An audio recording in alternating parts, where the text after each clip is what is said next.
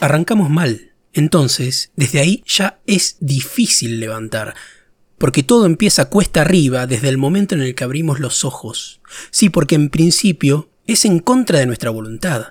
Uno se va a dormir ya sufriendo porque al otro día tiene que levantarse temprano. Solo nos pasa cuando sabemos que al otro día hay una obligación, si no, no se da ese efecto. Entonces, ya partimos de un pesar que es alivio y maldición. Estoy hablando, claro está, del momento en el que apagamos la alarma, esa misma que programamos para que suene infinidad de veces y que nos termina levantando en la última. Es alivio porque te deshaces de esa molestia del ruido, y es maldición porque eso quiere decir que te tenés que levantar. ¿Cómo puedes empezar bien el día así? Entonces, la verdad que yo no entiendo la sorpresa de que exista gente como yo que nos levantamos de pésimo humor, de muy mal humor. Para mí, eso sería lo más lógico. Pero claro, ¿qué clase de perversión tenés que manejar para que te cause placer la interrupción de algo tan necesario como el descanso? Para mí, no existe otra manera de desayunar que en silencio y mirando la nada. En ese momento no me mires, no me hables, no me respires cerca, no existas, porque es cuando todavía estoy asimilando que ya no estoy en el mejor lugar del mundo después del baño, o sea, la cama, y que estoy por empezar el tormento de la rutina proletaria. Para mí esos momentos comprendidos entre el despertar y el terminar de espabilarse post desayuno creo que deberían considerarse vacíos, en los que cualquier acción llevada a cabo no puede ser juzgada, por ejemplo, si me molestas mientras desayuno, cualquier consecuencia no debería ser contemplada por la ley. Porque, ¿acaso hay gente más molesta que aquella que se despierta de buen humor?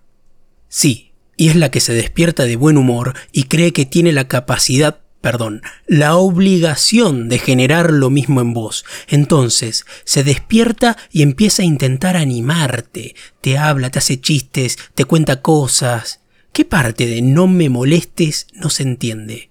Y para peor, están esos que se despiertan y empiezan a abrir todas las puertas, ventanas y cortinas. Prenden todas las luces que existen, prenden la TV, la radio, la batidora, un generador de electricidad, un motor de escape libre, un vendedor ambulante o cualquier artefacto que en su etiqueta diga préndase para molestar a toda la humanidad con los ruidos más molestos que se puedan generar. Además, cuando reaccionás más o menos, después del café, digamos, lo que haces es mirar la TV para saber si hace frío o calor, si va a llover o si va a caer un meteorito a la hora del almuerzo, y con lo único que te encontrás es con malas noticias, que robaron acá, que hubo un homicidio allá, que hay probabilidades de granizo los próximos 23 días. Nadie, nadie en el mundo se esmera en lo más mínimo para evitar que tu despertar sea un calvario parecen esforzarse para que te replantees si es buena idea el mero hecho de existir. La verdad que es una empresa complicada esa de despertar y arrancar.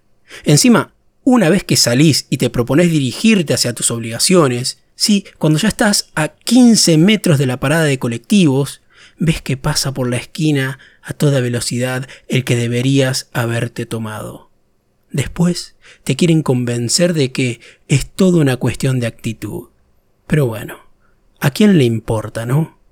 Recordá darle like y suscribirte y si te gusta este podcast y querés colaborar de alguna manera, podés invitarme un cafecito. En la descripción te dejo el link.